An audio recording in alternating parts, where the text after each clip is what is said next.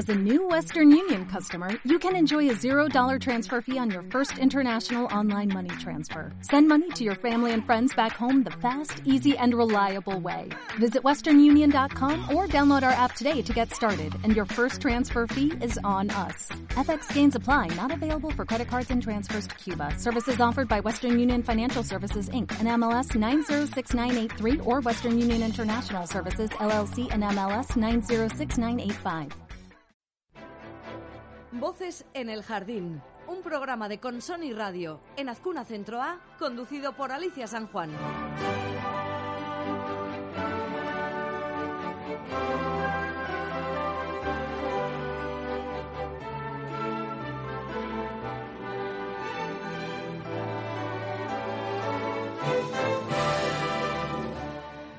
¿Qué tal? Arracha el León, bienvenidos a Voces en el Jardín, una nueva entrega del programa de Consoni aquí en Azcuna Centro A, emitiendo para la gente que se quiera acercar, por cierto, que casi nunca lo digo, al hall de este maravilloso centro cultural desde donde hacemos este programa. Alberto de la Hoz en la técnica y Alicia San Juan. Arracha León otra vez.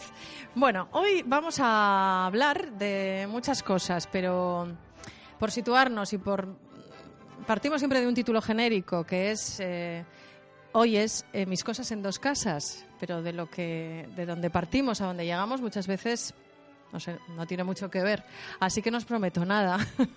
Lo que sí os aseguro es que vamos a tener a tres eh, personas con vocación errante, gente que le gusta el viaje, la aventura y que en alguna ocasión yo creo que han tenido que tener esa sensación de tener sus cosas, no sé si en dos casas, incluso hasta en tres y cuatro casas.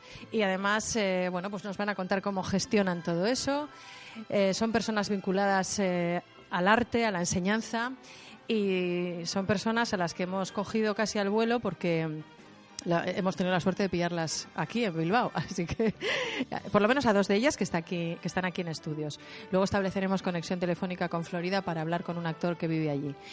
Eh, ¿Cómo estoy manteniendo la expectativa? Eh? No estoy diciendo los nombres todavía, pero los acabaré diciendo. Antes vamos a pronunciar un nombre de un artista que se llama Tana Garrido, porque es la voz que vamos a escuchar a continuación y es la reflexión de un artista residente aquí en Azcuna Centro A.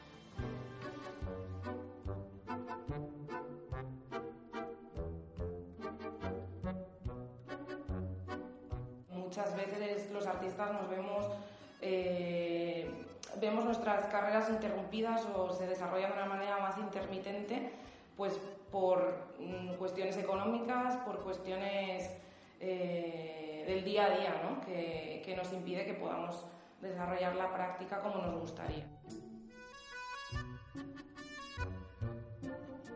Mi nombre es Tana Garrido, eh, soy artista visual y mi práctica artística se enmarca un poco entre el arte contemporáneo, el documental y el, dina- el dinamismo cultural.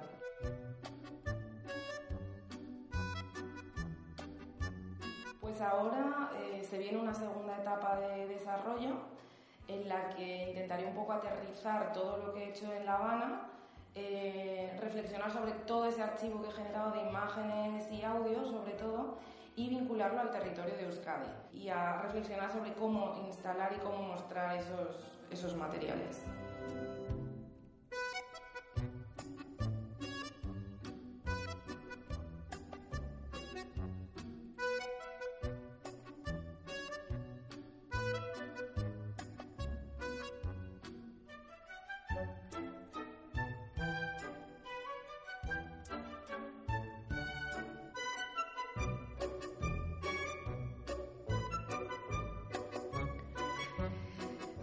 Era la reflexión de Tana Garrido, mm, la reflexión sobre el vínculo existente entre género, territorio y memoria.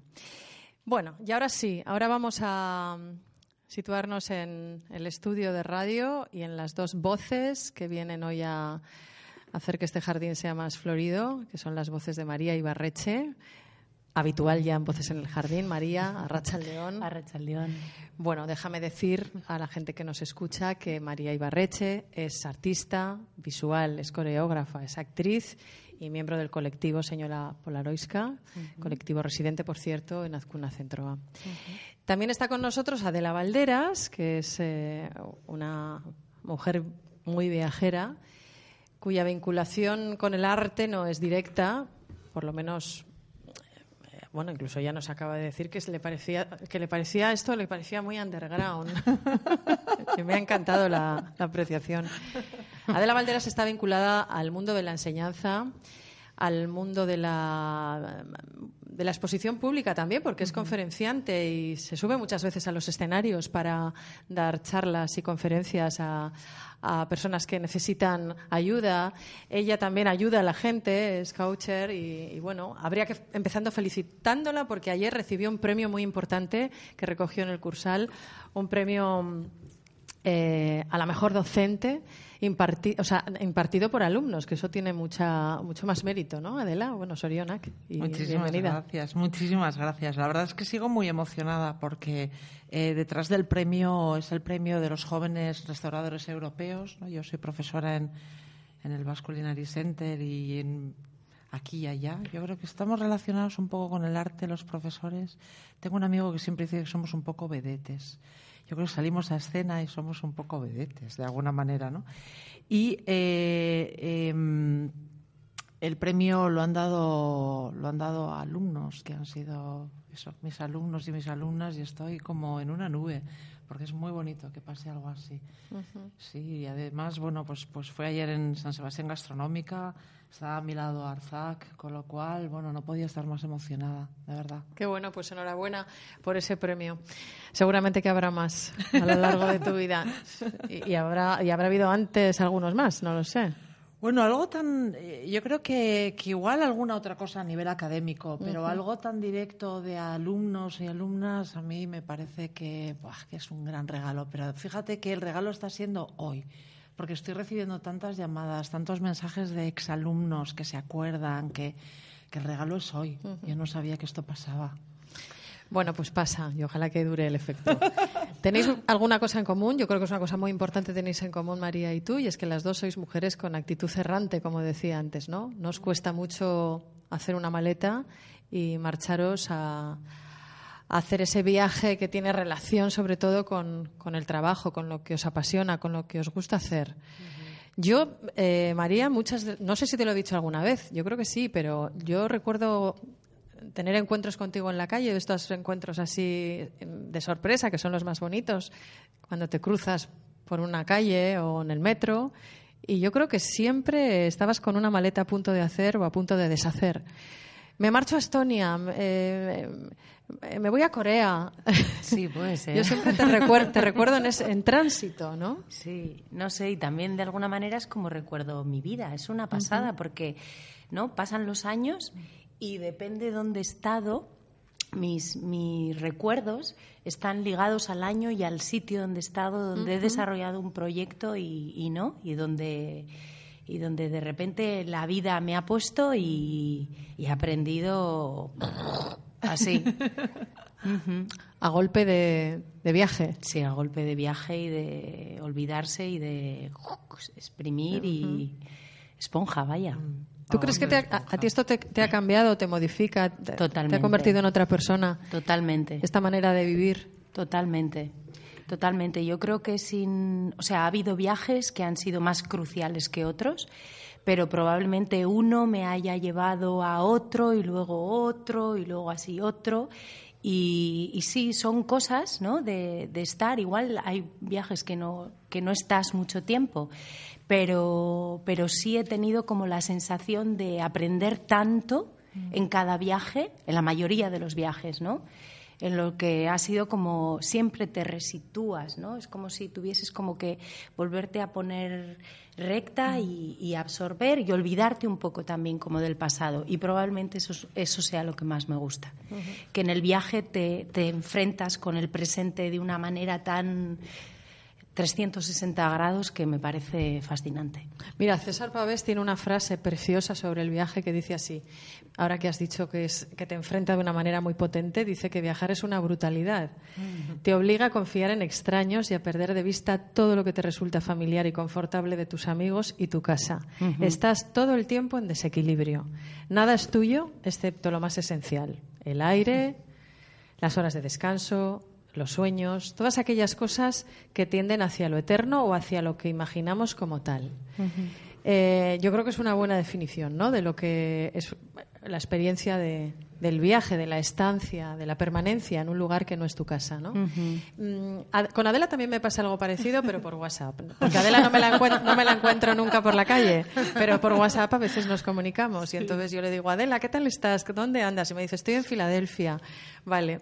Eh, después de unas semanas vuelvo a preguntarle, me dice, pues estoy, me pillas en Oxford. Y me manda unas fotos de una biblioteca de una universidad de Oxford, que solo falta Harry Potter allí con sus libros. Bueno, pues en ti también hay una vocación viajera clara y una actitud eh, errante, ¿no?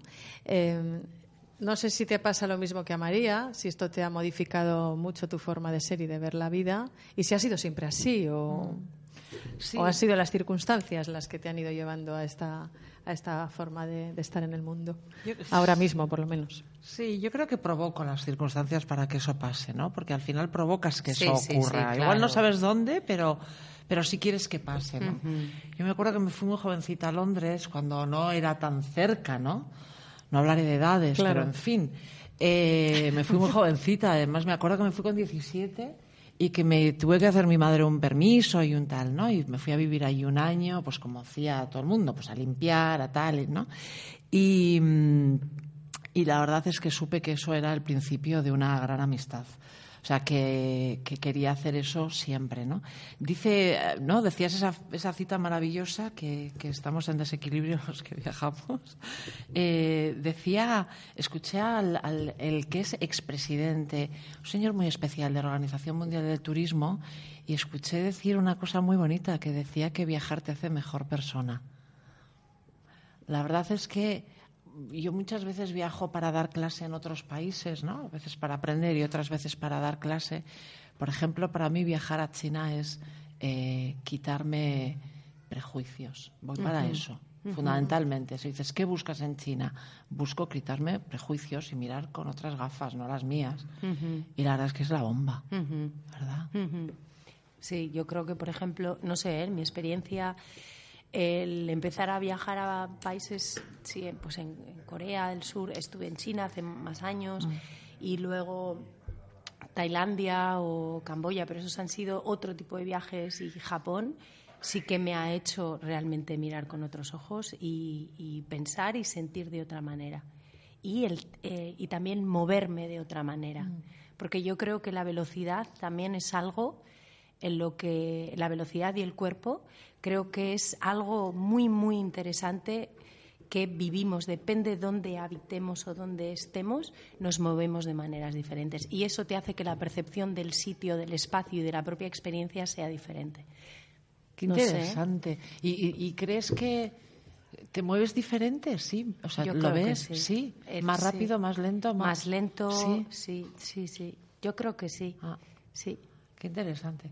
Sí, yo la verdad es que me, quizás mi aventura más exótica pueda ser China. Lo normal es que estoy en, Europa, mucho en Oxford o, en Estados Unidos, o bueno, he viajado a otros sitios, pero en fin, ahí es donde más me muevo habitualmente. Pero lo que más me gusta es enfrentarme a eso, a, a no juzgar. A, claro, yo, por ejemplo, me acuerdo perfectamente la primera vez que di clase en China lo que me dijeron, lo primero, primero, primero es, Adela, si se te duerme un alumno, tú no te preocupes. Vamos a ver, si se me duerme un alumno, lloro. ¿Cómo que no me preocupe? No? Lloraría de tristeza, de que alguien... Entonces empecé a ver que es verdad, que, funcionan de otra manera y que ellos no lo ven mal, por ejemplo, ¿verdad? ellos se duermen en los restaurantes. Tú vas a un restaurante y hay alguien que está dormido, le pides, te sirve y se vuelve a dormir. Y es como, a mí es algo que me parece fascinante, porque ¿por qué tienes que hacer que estás haciendo algo si tu cuerpo necesita descansar? Y, ¿no? Es cultural. Mm. Y eso también es lo que te hace... Mm. ¿no? Como abrirte y ver que las cosas pueden ser de otra manera. Qué bueno. Pues vamos a sumar a esta conversación a una tercera persona. Eh, María, tú le conoces, Aitor Basauri, actor, que también, al que también pillamos habitualmente fuera de, aquí, de, Vizcaya, voy a decir de Vizcaya, bueno, de Bilbao y de, y de Romo, que es el lugar donde él, al que él suele regresar. Aitor, hola, ¿qué tal? La Racha León. Hola, ¿qué tal? Muy bien, ¿dónde estás? ¿Dónde te pillamos? Eh, estoy en una ciudad de Florida que se llama Tampa. ¿Tampa? Sí, Tampa Bay. Ajá. Estamos haciendo una función desde hace tres semanas y vamos a estar aquí cuatro semanas más eh, en Estados Unidos haciendo, haciendo nuestra función. Bueno, pues enhorabuena. Oye, estábamos, estamos aquí charlando María Ibarreche y Adela Valderas. Eh, ¿Te quiere saludar María, por cierto? ¿Te quiere saludar? Hola, Hitor. María. ¿Qué tal? ya te he ido hablando de la, ya te he oído hablando de la velocidad y digo, no sé qué voy a decir yo aquí después de eso. Hombre, es que ha dicho una cosa con mucho, con mucho amejunge. Pues ¿eh? otras movidas, tus movidas. María, María nunca dice tonterías. Siempre dice cosas importantes. ¿No? Sí, ella decía que, que, en cada viaje desarrolla una que el cuerpo desarrolla una velocidad distinta y una expresión y una psicomotricidad diferente. Y yo creo que tiene mucha lógica lo que mm. dice. No sé si te identificas un poco con eso, Aitor. Yo, yo, sin ninguna de las dudas, yo nunca lo hubiera puesto así, de esa manera tan inteligente, pero... yo um, tampoco, Aitor. Indudablemente cuando, indudablemente cuando te pones a trabajar en lugares diferentes del mundo, uh, se nota muchísimo. Uh, no, no sé, quizás la experiencia en relación con la velocidad, lo más duro siempre es, igual voy de, de Romo a Nueva York a trabajar y de repente, según entro en el metro, todo el mundo me empuja, porque voy mucho más lento que, que todas las personas que andan por Nueva York o por Londres. Y luego cuando vuelvo a Romo y voy a intentar ir al metro, yo soy el que empuja a todo el mundo. Porque en Bilbao vamos un poquito más despacio en esos sitios. Pero sí, sí, es, es que en todos los sitios donde vas hay una hay una, bueno pues eso lo que ellos decían lo que ellos decían ¿no? una velocidad diferente que me imagino que tiene que ver con la idiosincrasia del lugar ¿no? y la cultura del lugar y la, forma de vivir Yo, Aitor, tengo que decirte que tú a mí me enseñaste una vez, hace mucho tiempo, tú no te acordarás, pero yo sí, que, que trabajar, vivir en Londres y en Bilbao, que era, que era facilísimo. A mí me ha dicho Adela Valderas ha dicho hace un momento que ella estuvo en Londres cuando Londres estaba lejos. Y tú te fuiste a vivir a Londres cuando Londres estaba lejos y nos decías a los demás, oye, es que Londres no está lejos, perdonar, o sea, es que es una hora de, avión, ¿no? O hora y, poco, ¿no? Claro. Y, no sé, rompiste, o sea, fuiste capaz de romper ese prejuicio de las distancias, porque a veces son obstáculos que nos ponemos invisibles y que a lo mejor nos impiden ensanchar literalmente el mundo en el que en el que vivimos, ¿no? Que se va haciendo más pequeño. Sí, sí yo realmente... Pero tú empezaste hace muchísimos años a vivir así, o sea, llevas mucho tiempo, desde hace por lo menos veintitantos años, casi treinta. Sí, yo llevo desde el año 94 trabajando entre Inglaterra y, y Europa y viviendo en, en Romo. Realmente viviendo en Romo desde el año 2006. Vivo en Romo y voy a y voy a trabajar allá donde me me llaman, pero yo tengo una compañía de teatro en Inglaterra, en Brighton, que se llama Spy Monkey. y, y entonces, eh, a través de la compañía, pues trabajo, pues, eh, yo qué sé, pues desde, ahora trabajamos mucho en Estados Unidos, pero trabajo en, hasta he estado en Noruega en el verano, eh, Escandinavia vamos mucho, en enero iremos a China también, a un comedy festival, entonces vamos por todas partes del mundo. Y, pero sí que, en realidad, yo creo que ahora que me estoy haciendo un poco mayor, lo de ir todo, ir a Londres es fácil, se me hace un poquito más difícil, la verdad. Sí. Eh, creo que me va cambiando por la edad, pero sí que es cierto. Eh, yo voy a Londres un día y vuelvo al día siguiente. Ahora con todo el tema este del carbono print y todo esto me da un poco de mal rollo, pero pero ha permitido, me ha permitido hacer un poco el trabajo que a mí me gusta, donde a mí me gusta y como a mí me gusta. Claro, es que has desarrollado una trayectoria profesional así. Sí, sí, porque yo me fui, estuve en casa en, eh, hasta finales, hasta principios de, hasta finales mediados de septiembre. Llevo aquí tres o cuatro semanas y me voy a, a Hamburgo directamente desde aquí a dirigir un espectáculo y luego iremos a Italia y ya vuelvo para casa el día 25 de noviembre. O sea que sí, es todo el rato yendo de un sitio para otro. Oye, tú cuando llegas a un sitio eh, eh, y tienes eh, la perspectiva de quedarte unas cuantas semanas, como es el caso, porque vas a hacer una función que va a durar un tiempo. ¿Haces casa allí? ¿Haces, ¿Haces hogar? No sé. María antes me contaba que sí, que ya enseguida que llega a un sitio hace sus rituales para crear una especie de anclaje, ¿no? Cotidiano.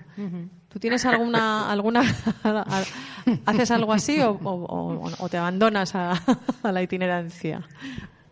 Yo en ese sentido creo que soy un poco, no sé cómo decirlo, mira, por ejemplo, yo hasta hace muy poco siempre viajaba con una cafetera, utensilios para cocinar, em, ciertas cosas que me gustaban, porque eso de hacerme el desayuno en, en, el hotel o hacerme el desayuno en la casa donde estoy, eso para mí me gusta mucho. Eso de salir a desayunar fuera, a mí no me gusta nada. Entonces es un poco lo que me hace hacer la casa. Pero hace poco se me rompió la maleta y entonces no tenía todas esas cosas, me perdieron la maleta y entonces de repente como que perdió valor eso, ¿no? Y ahora, por ejemplo, lo que lo que me hace ser, por ejemplo, aquí me he comprado un patinete. y entonces voy patinando a todas partes y, y eso me hace como sentirme en casa, porque como en casa también me gusta patinar, pues es lo que me eso. Pero no te sabría decir, ahora llevo una temporada donde realmente creo que estoy cambiando un poco. es un poco raro. Creo que estoy en medio de una crisis de esa de los 50 o alguna cosa de esas. Como acabo de hacer 50 años, parece que ya he vivido una vida y ahora tengo que empezar a vivir otra. Así que todo empieza a ser un poco nuevo. Dicen que el viaje es algo que se empieza con inquietud y que se termina con melancolía, con nostalgia. ¿Alguna vez eh, habéis sentido esa penita de dejar un lugar en el que hayáis estado un rato, unas semanas? ¿Habéis sentido esa penita, esa nostalgia? Sí. Aitor. Yo la siento siempre. ¿La sientes siempre que dejas un lugar? Yo sí, es un poco rollo. Cuando llego me da un poco de desasosiego, pero me he hecho un poco adicto al desasosiego ese, porque sé que va lleno de descubrimientos y de experiencias nuevas y esto. Y en cuanto me, empiezo a sentir confortable en ese desasosiego que te da lo nuevo y a experimentar cosas y a descubrir nuevos paisajes, Aquí, por ejemplo, estoy en una casa que está al lado del río y hay pelícanos, hay delfines, hay eh, alligators. Eh, Joder, imagínate, te levantas por la mañana y ves a un pelícano, es una pasada. Hombre, pues sí. Hombre, pues qué maravilla. Qué Pero exótico. entonces, y bueno, y, y, y, ese tipo de cosas yo creo que las descubro en todos los sitios. Entonces luego cuando me voy, siempre estoy triste. Uh -huh. ¿A vosotros os pasa también eso, María? Adela. Eh, en muchos sitios sí, también. A mí lo que me pasa es que me pasa por, sobre todo por la gente. Porque, mm, no sé, he tenido la suerte que por lo general me he encontrado en unos sitios, en unas experiencias con una gente maravillosa, que he mantenido el contacto y aunque siempre hay algo dentro de mí que confía en que voy a volver a ver a esta persona o me voy a volver a encontrar o lo que sea, pero siempre hay como ese momento de tener que marcharse y como ese apego a la experiencia y ese pequeña ¿no? melancolía o sufrimiento que que, que, que, estoy trabajando en ello, vaya. Qué políticamente incorrecta eres. Pero yo estaba pensando en dos cosas. En la velocidad. Sigo con lo de la velocidad porque me pareció tan intenso. Yo cuando viajo ando como una loca. Ando tanto, acabo tan agotada, no, no, casi intento no coger metro, no nada, solo ando, ando, ando. No sé qué me pasa, ando sin rumbo a veces, ¿no? Eh, me gusta mucho, me divierte mucho. Y luego siempre empiezo a pensar, yo viviría aquí y luego siempre empiezo a planificar cómo volveré. O sea, no sabes, o sea, es muy cansado, o sea, lo que acabo es agotada, porque empiezo a pensar cómo, cómo voy a, a organizar mi vida para acabar volviendo a ese sitio que me ha marcado, ¿no? Por alguna razón. Eso me pasó en Oxford, por ejemplo, ¿no? O sea, yo llevo gafas redondas como Harry Potter, todo. Porque dije, a ver, ¿cómo hago para volver a este sitio que es una isla en una isla? Es una... Y luego yo me meto en esa biblioteca que es otra isla. Sí. Es la bomba, ¿eh? Muy buena definición. Es, es que es una isla, sí. ¿Y tú, sí. Aitor, a ti, Aitor, te ha tentado la idea alguna vez de quedarte a vivir en el lugar, en el sitio? Sí, sí, sí que me ha tentado, sí. Sí. Em, la- de las primeras veces que estuve en Nueva York quería irme a vivir allí una temporada y luego cuando estuve trabajando en Los Ángeles también dije, jo, qué guay, lo pasaría aquí. Pero, pero luego no, luego no. La verdad es que yo tengo, yo creo que ahora por lo que dice María y Adela, yo es interesante porque yo muchas veces viajo con mi compañía, o sea, que somos como un grupo de cuatro o cinco personas siempre, ¿no?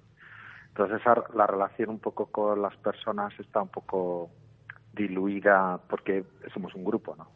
Entonces los contactos que tengo con personas de fuera son más, eh, son compartidos con mi grupo, ¿no? y, y, y luego otras, las otras veces que viajo, que es cuando doy cursos y, o dirijo espectáculos, entonces sí, entonces es un desastre porque eh, te enamoras de gente todo el rato. Es Sí, un desastre. claro. total. Sí, es verdad. Te Es una enganchas. muerte. Es una muerte. Sí, sí. Encima, si te dedicas a la, a la movida esta extraña que hacemos nosotros del, del teatro, donde está siempre el rollo es así un poco emocional y, y la cosa con la que trabajamos somos nosotros mismos, pues ya es una locura completa, porque es que eh, es un torbellino de, de- es un torbellino vital, digamos así, por- porque tiene todas las emociones, tiene de todo, ¿no? Y, y, y, y en realidad, sabes que si te vas a volver a ver, puede ser muy improbable como puede ser muy probable. Entonces, yo me concentro en otras cosas, ¿no? En-. Ahora en que habla... en- Sí, yo, me yo concentro más en lo siguiente, que es lo siguiente. Mm, Bueno, es un pensamiento práctico, ¿no? Ahora que hablas de lo probable y lo improbable, eh, María te, te vio en Edimburgo haciendo una función, ¿o cómo Sí, fue aquel es encuentro? que- sí, es que justo nos vamos el jueves a actuar a Edimburgo eh, con Ah, sí. señora Polaroiska, sí. Y, Qué guay.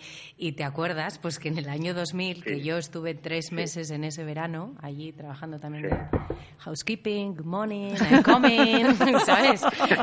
Cooking. O sea, que fue increíble esa experiencia. Fue un verano maravilloso. Eh, ¿Te acuerdas que el, el espectáculo del funeral, que bueno, fui con una amiga, con Iranchu, que teníamos dolor de tripa de la risa? O sea, fue, ¿te acuerdas? Y luego que viniste tú a nuestro pero- piso.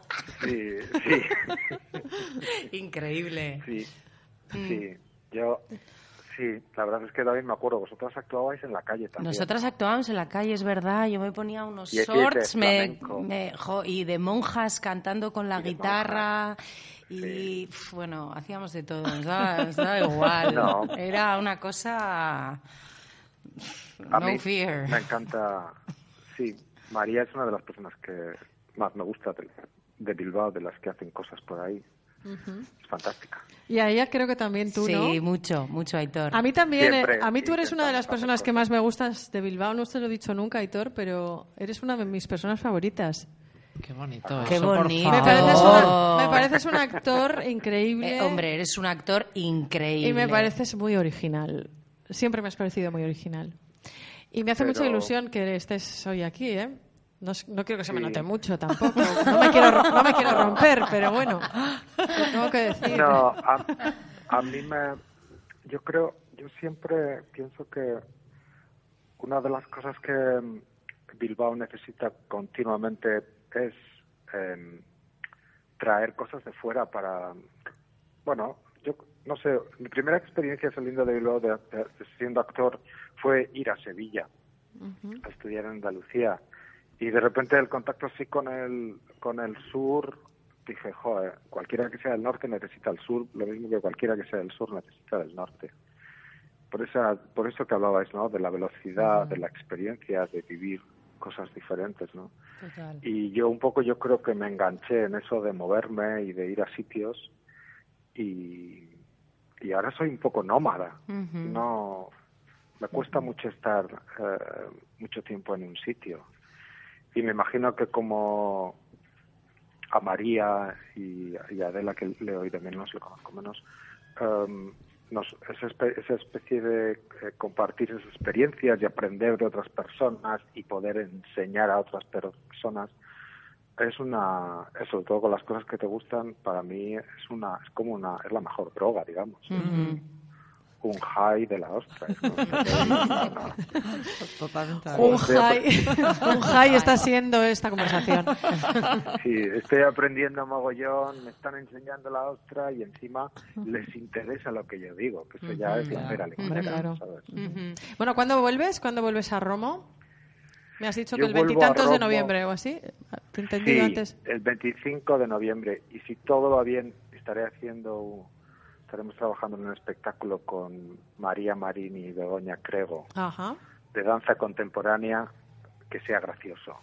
Ajá, danza contemporánea cómica, o sea, con corte para cómico. Hacer risas, para reírse. Ya sé que resulta un poco incongruente. No, para nada, para nada, para nada. Para nada. Pero yo creo que va a ser...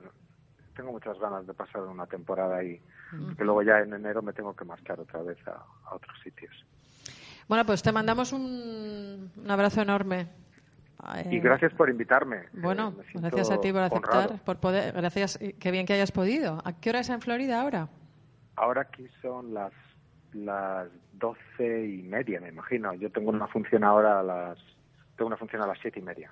Ajá, ajá, vale. Y, y ayer fue mi día libre y entonces estoy así un poquito como he ido a Walmart a hacer compras. Ajá. las compras de la semana y, luego hacer una función y, y así hasta el día 3 de noviembre, que el 4 me voy a Hamburgo. Bueno, pues no sé si decirte buen viaje. Todo el mundo te lo dirá siempre, continuamente. Te mando un beso, te mandamos un beso. Un besazo un y todo. Si, venís, a Tampa, os doy entradas gratis para tenemos, Y tenemos también casa para dormir en Tampa, ¿no? También tenéis casa. viendo pelícanos. Viendo pelícanos y viendo delfines. Qué gozada. Sí. Bueno, Aitor, pues un besazo. ¿eh? Gracias. Nos vemos por aquí. Agur. agur, agur.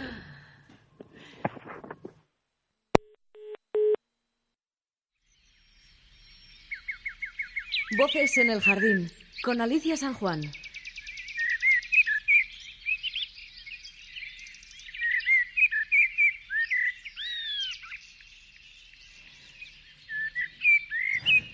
Sí, son los pelícanos de Tampa.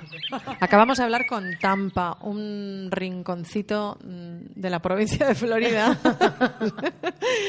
bueno, un sitio que está en Florida, donde hemos podido estar un rato a través del teléfono, claro, con Aitor Basauri, actor eh, bilbaíno y, y, viajero impenitente. Aitor es un viajero, vamos, vocacional y un nómada y pero bueno, ahora nos ha dicho que está un poco en crisis reinventándose. Es una cosa que también a veces es necesaria, ¿no? Total. Bueno, pasa siempre, ¿no? Pasa con la gente que viajáis y que trabajáis fuera de vuestros eh, centros de operaciones, pero todo el mundo pasamos por esos momentos de reajuste, ¿no?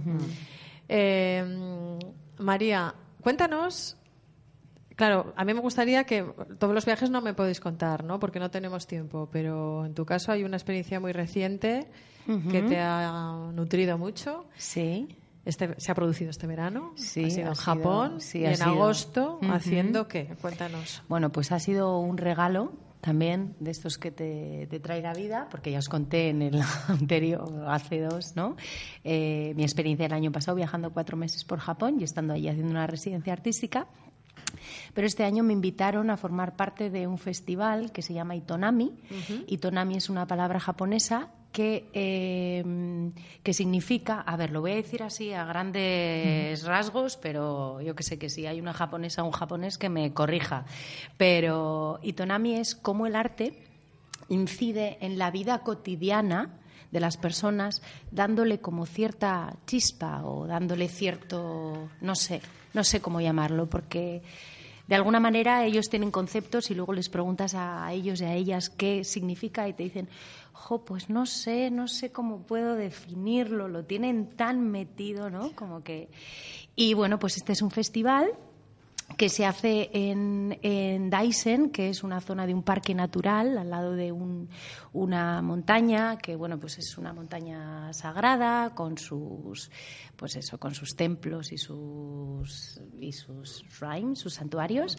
Y bueno, pues es un conjunto de, son, son unas mujeres que llevan este festival desde hace ocho años y invitan a digamos, a artistas a que hagan trabajo con la comunidad.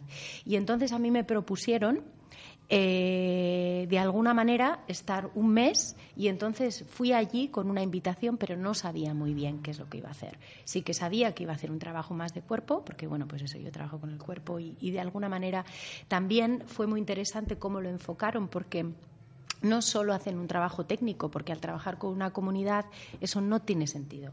Entonces, el sentido era, digamos, cómo buscando, y ahí fue donde yo encontré quizás cuál es mi conexión con el cuerpo, ¿Qué me, o sea, dónde me lleva a mí o por qué yo también me dedico a la danza. ¿No? ¿Qué es lo que me hace sentir cuando me conecto con el cuerpo, cuando bailo, cuando me abstraigo, cuando, ¿no? Porque yo bailo desde las emociones, desde el teatro y la danza. Entonces, al final, fue como transmitir esto a la gente, ¿no? Y como que todo el mundo puede bailar, porque para mí, de alguna manera, el motor de la danza son las emociones, son, ¿no? Es como todo eso lo que nos va pasando.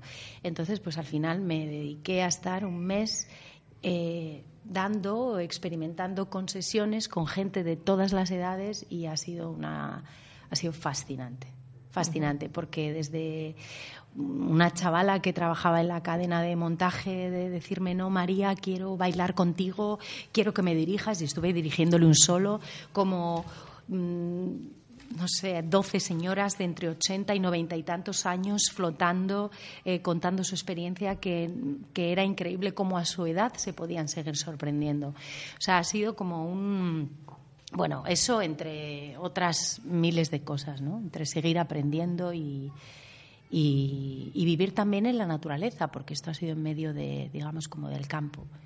Y eso te hace estar en otro tiempo. Hombre, yo supongo, María, que también para un artista como tú, eh, hacer este tipo de viajes te lleva a querer dejar constancia de ese recorrido que has hecho por el mundo en las cosas que pueda seguir haciendo aquí, ¿no? O sea, no existe una ruptura. No. Allí hago una cosa, aquí hago otra. No, pero ¿A ti te gusta que el viaje, que, eh, dejar constancia de ese viaje en, tu, en, tus creaciones? Totalmente. Pero lo que me sucede, y probablemente por eso me fascine tanto ir a viajes y hacer proyectos en los diferentes sitios, es porque me dedico a una cosa. Aquí ¿no? Es lo que hablábamos antes. Tenemos como este multitask, multitask social, multitask artista, multitask eh, ¿no? de todo tipo de cosas. Entonces, cuando estás en el viaje, para mí, lo que hablaba Aitor, ¿no? es muy diferente cuando viajo en compañía o viajo, por ejemplo, voy con Uruguay, con el equipo, que es maravilloso. Pero, digamos, como que el viaje es diferente. El estar sola y enfrentarte a algo, estás más vulnerable, pero al mismo tiempo vas más a la esencia de ti misma. Y eso me parece fascinante. Claro, eso que tú decías, has dado, has dado con una clave al principio de esta conversación, que es la velocidad, no solo la velocidad en la que uno se mueve, a la corporal me refiero, sino la velocidad a la que un eh, a la que un viaje de estas características os obliga a colocaros en la vida cotidiana de personas en un país lejano. O sea, a mí esa velocidad me, me, parece una cosa muy, muy potente, ¿no? Eh, a mucha velocidad tenéis que hacer cosas o hay una adaptación a una vida cotidiana hecha por gente que la lleva haciendo durante muchísimo tiempo, ¿no? Y vosotros llegáis allí, plan, os, os ponéis en la cadena y, y os engancháis. Sí, Yo, es verdad que decía Hitor y, lo comentabas tú también, María, que, no es lo mismo cuando vas con personas que cuando vas sola. A mí me encanta ir sola también, ¿no? O sea, creo que hay un aprendizaje brutal y, creo que además hay como, o sea, tienes que ser muy flexible y muy adaptable para efectivamente llegas y eres tú la que eres de fuera, con lo cual con muchísimo respeto intentar acoplarte sin que se note Sin y molestar a nadie, ¿no? Sí, sí, sí, como discretita, ¿no? Claro. Que diría mi madre, hija, tú sé prudente. Sí. Pues un poco prudente, ¿no? Pero a la vez, claro, buscando vivir esa experiencia, ¿no? Entonces, yo creo que por eso a mí me, me- no sé si a ti te pasa, pero ya te digo que mis, mis ganas siempre son de andar, de andar, de andar, ¿no? Entonces, luego me doy cuenta y digo, madre mía, estoy agotada, he recorrido muchos kilómetros, ando y sonrío. Me doy cuenta que sonrío Yo también. mucho. Sí, ¿Sí? sí. Y hubo una temporada también, bueno, que cuando los años de giras en Europa y tal, que me encantaba andar de noche. ¿Sabes? Porque era una cosa como ya perderte, ¿no? Perderte, perderte y eso, sí. Sí, sí, sí. Bueno, Adela, ahora te toca a ti. Cuéntanos qué estás haciendo en la Universidad de Oxford. Bueno, te mueves eh, por universidades internacionales directamente. Tú eres profesora en algunas universidades del mundo, pero en la de Oxford estás haciendo. Cuéntanos lo que estás haciendo allí. Sí, yo soy un poco friki de las universidades. Entonces, es así, lo tengo que decir. Puede ser un titular inclusive. No, oye, lo que quieras. Es el titular. Es el titular. Me gusta mucho. Me compro mi camiseta de la universidad que toque y a partir de ahí empezamos.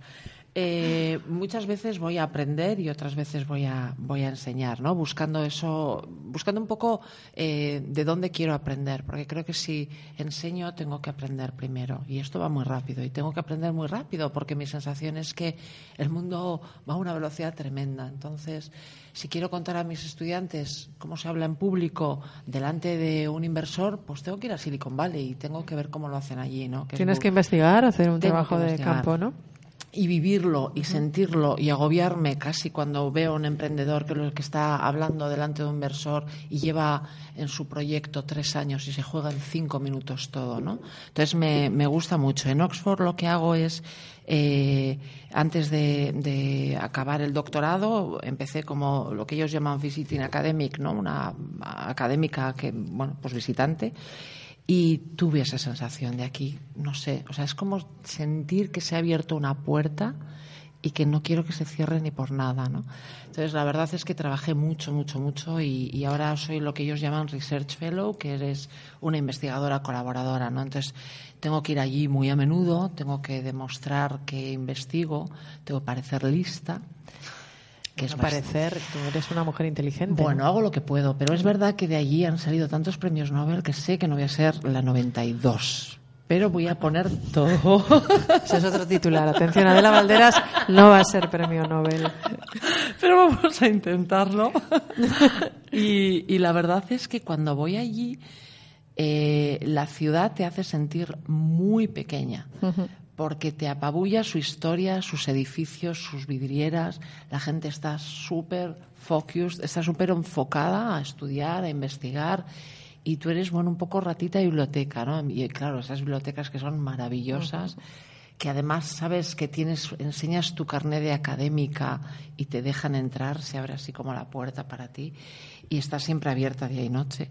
Y bueno, allí eh, trabajo mucho con un equipo de investigación allí y la verdad es que me gusta mucho, me siento súper afortunada, Alicia. Qué bien. Antes hablábamos con Aitor de los rituales para sentirse un poco como en casa, ¿no? Y él nos contaba que, al- que en algunos viajes llevaba la cafetera porque no le gusta desayunar en los bares y llevaba sus, sus utensilios, su homenaje de desayuno. María, tú también tienes tus propias eh, maneras de, de- de sentirte en Sí. casa cuando estás lejos. Sí, ¿Qué es ah. lo que sueles hacer? Pues eh, me suelo llevar manzanilla, porque creo que es algo que no hay en todos los sitios y es eh, una hierba mágica. Y, pero más que eso es como llegar al sitio, expandirme, porque tengo esa capacidad de expandir mis cosas en cinco minutos, y luego ya, eso ya me hace como, eso ya me hace estar como en el sitio. Sí, sí. Pero cada vez es como que necesito llevar menos. Ya, sí, a mí me está pasando cada vez más. O sea, que, que necesito llevar menos, que intento llevar una maletita pequeña, ser muy práctica y yo me compro una planta. Siempre cada pongo una plantita, una, luego la regalo, pero es como la sensación de un poco casita, ¿no? No me llevo homenaje, pero es una idea. ¿eh? Bueno, Y los libros. Sí, es como los libros del viaje, ¿no? Oye, ¿y qué es lo que más os molesta que os pregunten eh, las personas que a lo mejor viajan menos o que les cuesta más ponerse en vuestro lugar o entender un poco lo, esta manera de, de trabajar, ¿no? Esas preguntas que a veces hacemos inocentemente, pero que, a lo mejor os molestan. Por ejemplo, yo he apuntado alguna ¿eh? de- que se me ha ocurrido que la gente suele preguntar mucho a la gente que viaja. Por ejemplo, eh, ¿qué país te ha gustado más? O sea, es una pregunta tremenda, ¿no? ¿No te da miedo? ¿Estás comiendo bien? Eso os lo dirán vuestros familiares, ¿o no? No, fíjate. No, No. Sí, te dicen. Y una amiga, no sé por qué, pero me lo pregunto como un tic. ¿No necesitas a alguien que te lleve la mochila? Eso también es una... sí. ¿Cómo capeáis este tipo de cosas? Pues bueno, no sé, bien. Bien. Sí. Sí. Sí, ¿tienes miedo? No, hombre, depende cómo sea el tipo de viaje. Realmente es muy diferente, no sé, ¿eh?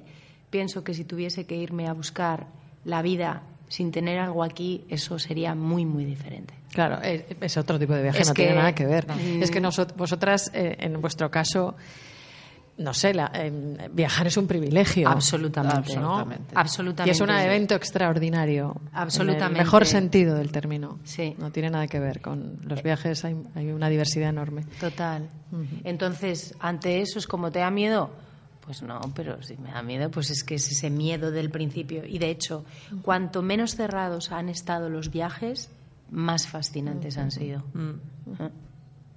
¿Eh?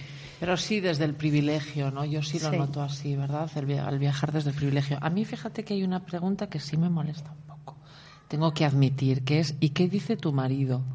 Ah, ¿Qué te no parece se me había eso? Ya, ¿Y ya. qué dice tu marido? Digo, pues mi marido está encantado. No sé cómo decir, ¿no? Pues encantado que su mujer viaje tanto y que le cuente y que... Ya. Y además, bueno, mm, como anécdota, no sé, eh, hablamos como adolescentes todo el rato por teléfono, nos llamamos, tal.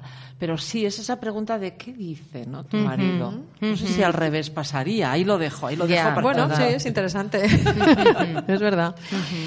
Bueno, chicas, pues nada, vamos María con esos sonidos que María siempre que viene a este programa, pues nos trae canciones, sonidos que a ella le mm, inspiran, una selección, una playlist que ya se ha hecho y que nos explica más o menos, ¿no? Venga. ¿Empezamos con el claro, primero? Venga. Alberto. Vamos con el primero. Venga, a ver, a ver cuál es el...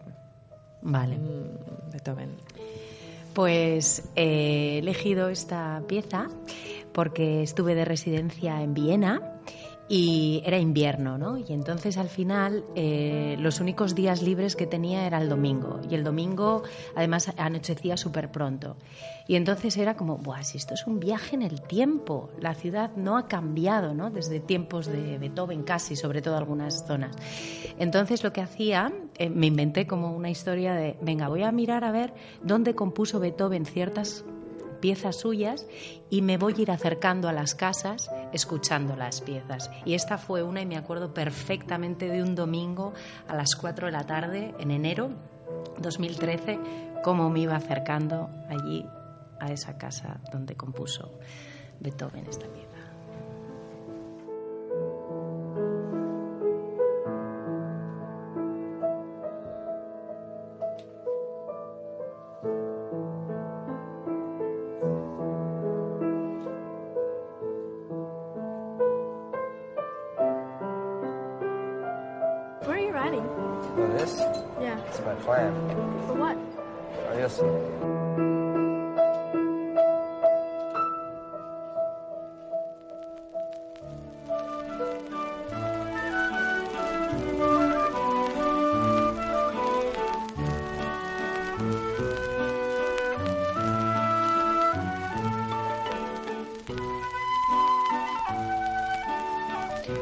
Este es un tema de, de- de hace muchos años, de Japón, y me recuerda muchísimo a cuando cogí el ferry, os voy a momentos claves, cogí el ferry en Otaru, que está en Hokkaido, a Maizuru, que fueron 23 horas de ferry maravilloso, y me metí en un mercado donde de repente había música, eso de años 30, y fue como una experiencia de viaje en el tiempo absolutamente, absolutamente, sí.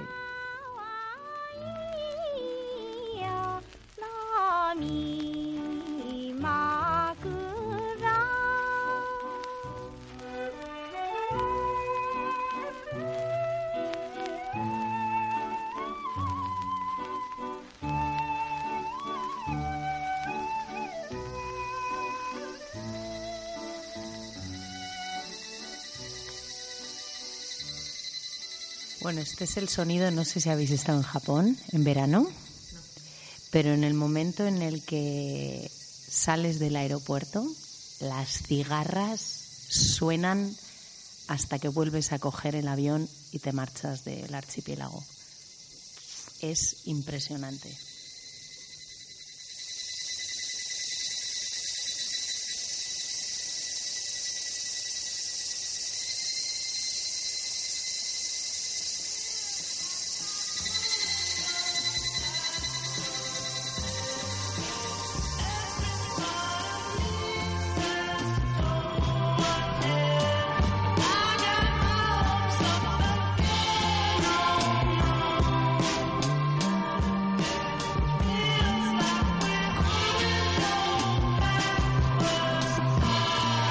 Bueno, y este es un tema de Tame Impala que era como el, inicio de una pieza que hice con una gran coreógrafa y actriz Renate Kerr y una gran amiga Estona. Y con ella es como mi recuerdo de mi estancia en Estonia durante, durante tres meses así aleatorios en un verano maravilloso, en una casa maravillosa donde sentí muchísima paz y luego un septiembre, octubre estupendo y muy crucial también en, un momento muy crucial en mi vida. Entonces la recuerdo con, me da un subidón esta canción que me, me hace muy feliz.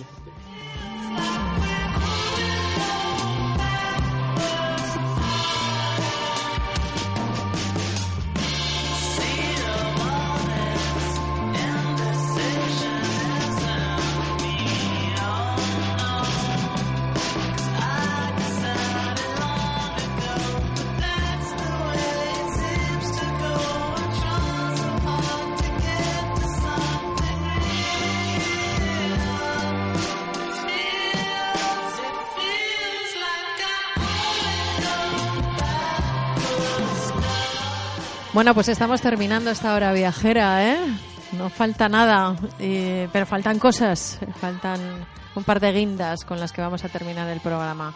Enhorabuena por esa selección, María, y por esas explicaciones que con las que consigues llevarnos al lugar, ¿verdad, Ela? De verdad que nos llevas. Qué nos bien. llevas. Qué bien. Qué maravilla. Qué bien. Maravilla. Bueno, vamos a ir terminando con dos cosas, con dos recomendaciones. Esta es la primera.